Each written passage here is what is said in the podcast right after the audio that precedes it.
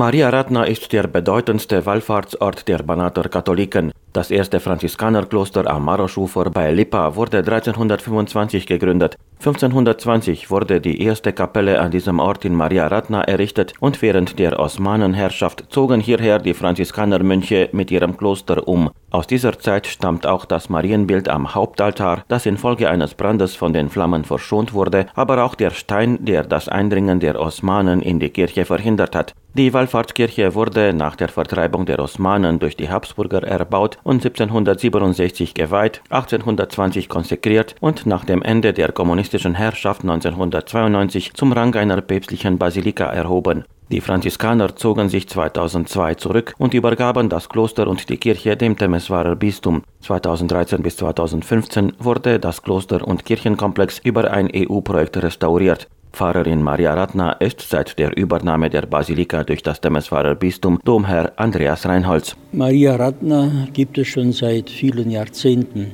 auch seit Jahrhunderten. Die ersten Wallfahrer, die hierher kamen, die kamen aus Arad hierher 1709, als in Arad die Pest ausgebrochen war.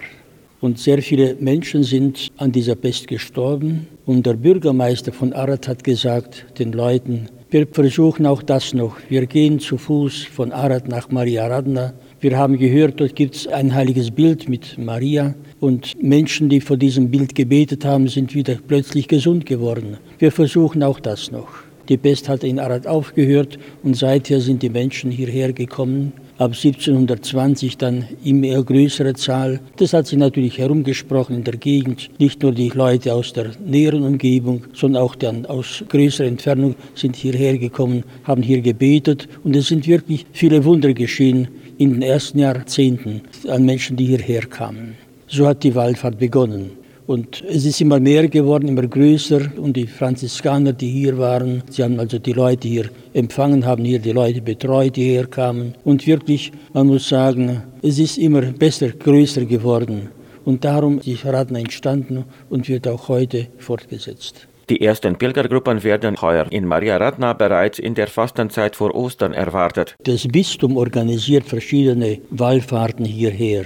Und die ersten Wallfahrten finden in der Fastenzeit statt. Verschiedene Gruppen kommen her, vor allem Jugendliche kommen her, Kinder kommen her, aber auch Erwachsene, die dann hier einen Tag der inneren Einkehr, der Umbekehrung also machen wollen. Und diese Tage sind ganz wichtig, um einen Schluss zu ziehen, sagen wir, nach einer gewissen Periode. Und dann durch die Fastenzeit wollen sie ein neues Kapitel in ihrem Leben beginnen. Es sind Vereine, die ihre Jugendlichen und ihre Kinder oder Ministranten hierher bringen. In diesem Jahr kommen auch solche Jugendliche her, die in diesem Sommer dann die Firmung empfangen. Es ist eine schöne Sache in der Fastenzeit natürlich und natürlich dann auch die letzten drei Tage in der Karwoche. Das sind dann besondere Tage am Gründonnerstag, Karfreitag, Kar-Samstag. Dann kommen wirklich viele Gruppen hierher. Viele wollen an diesen Tagen hier in Maria Radner sein. Die Wallfahrtsbasilika ist dem Fest Maria Verkündigung geweiht, die im Kirchenkalender am 25. März festgehalten ist. Da aber dieses Fest heuer während der Karwoche fällt, wird das Weihfest der Kirche verschoben. Das wird später dann gefeiert und zwar am Montag nach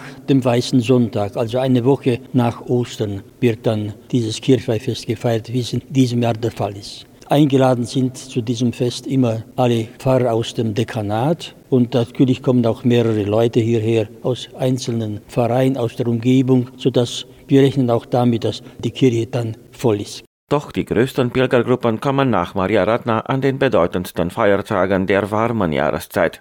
In jedem Jahr sind ja die Marienfeiertage die wichtigsten Tage, die hier in Maria Radna gefeiert werden. Zuerst ist mal Pfingsten drei Tage lang kommen dann verschiedene Gruppen Wallfahrer hierher nach Maria Radna. Es ist dann immer so, dass die einzelnen Pfarreien herkommen, aber auch nach Sprachen. Zum Beispiel an Pfingsten kommen zuerst die Bulgaren, dann kommen die Kroaten her. Nur dann am Pfingsttag kommen die Ungarn, die Rumänen, die Deutschen hierher. Und am zweiten Pfingsttag kommen nur die Ungarn aus den ungarischen Gemeinden, aus der Adler Gegend. Die zweite große Wallfahrt ist dann am Maria Himmelfahrt am 15. August. Aber dieser Tag beginnt auch schon drei, vier Tage vorher mit den Slowaken, die herkommen. Und nachher kommen alle anderen her. Das ist also das Schöne, dass die einzelnen Gruppen dann an verschiedenen Sprachen, die kommen dann her und bleiben dann hier. Die meisten kommen ja mit der eigenen Pfarrer auch mit. Und das ist dann schön, wenn Menschen dann auch über Nacht hier bleiben, weil die Kirche ist dann offen auch während der Nacht.